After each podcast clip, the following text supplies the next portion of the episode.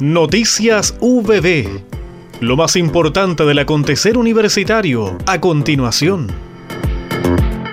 La rigurosidad, amplitud y objetividad del primer diagnóstico de género de la Universidad del Biobío destacó la coordinadora de la Comisión de Igualdad de Género del Consejo de Rectores, doctora Antonia Santos, durante la presentación del informe que elaboraron las Direcciones Generales de Géneros y Equidad y de Análisis Institucional de la UPP.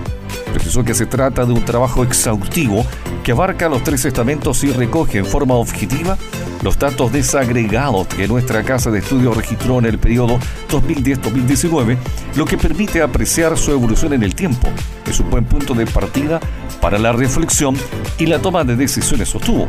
La doctora Santos manifestó que solo un tercio de los planteles miembros del CRUCH, entre ellos siete estatales, han terminado un diagnóstico de este tipo. Advirtió que las desigualdades al interior de las universidades son a menudo opacadas bajo el entendido que la trayectoria académica se sustenta en el mérito.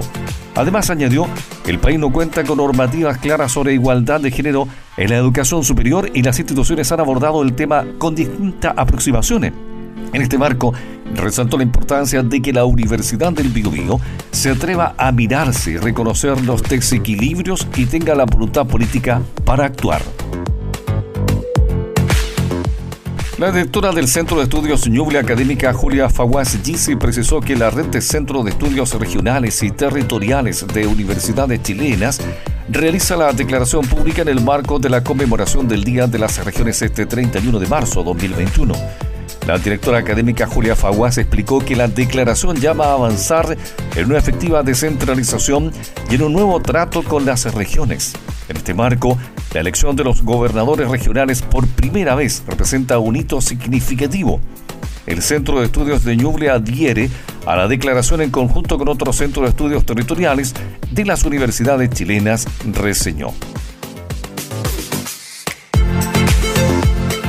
El área de promoción y prevención de salud mental perteneciente a la Dirección de Desarrollo Estudiantil de la sede Concepción presentó la guía de apoyo psicológico para afrontar la salud mental en la vida universitaria, elaborada por el equipo integrado por enfermeras, psicólogos y trabajadoras sociales, con el fin de que las y los estudiantes fortalezcan sus conocimientos respecto a salud mental, evaluar cómo se encuentra e identificar en qué momento podría requerir ayuda profesional y poder encontrarla documento contempla los temas de adaptación a la vida universitaria, estrategias de aprendizaje, organización y gestión del tiempo, salud mental, autocuidado y apoyos en salud mental, aspectos que fueron explicados a la comunidad estudiantil por la enfermera Gloria Rodríguez y la psicóloga Macarena Carreño, quienes a través de Instagram realizaron un live para presentar la guía de apoyo psicológico para afrontar la salud mental en la vida universitaria y la labor que se realiza en esta área.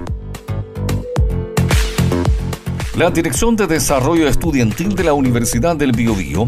busca entregar al estudiantado apoyo a través de varios focos, guiados por sus respectivos departamentos y unidades. En esta línea, el Departamento de Bienestar Estudiantil de ambas sedes se quiere seguir este 2021 potenciando el desarrollo del estudiante UPP, formando espacios seguros y motivadores en los distintos programas y proyectos creados. Desde la sede Concepción, las trabajadoras sociales del departamento, Fernanda García González y Alma Esparza Herrera, manifestaron que los programas estudiantiles han demostrado ser un factor de acompañamiento y protección para el estudiantado frente a la crisis sanitaria. Es por ello que se realiza, por ejemplo, el proyecto FDI Petulcam, enmarcado en el proyecto Kuikutum, contemplado así un curso básico de Mapuzungun, detalles de danza afrochilena con música en vivo, de telar mapuche, de metodologías para la recuperación de la memoria social y cápsulas audiovisuales para visibilizar la diversidad sociocultural del territorio, entre otras. Hemos presentado Noticias VB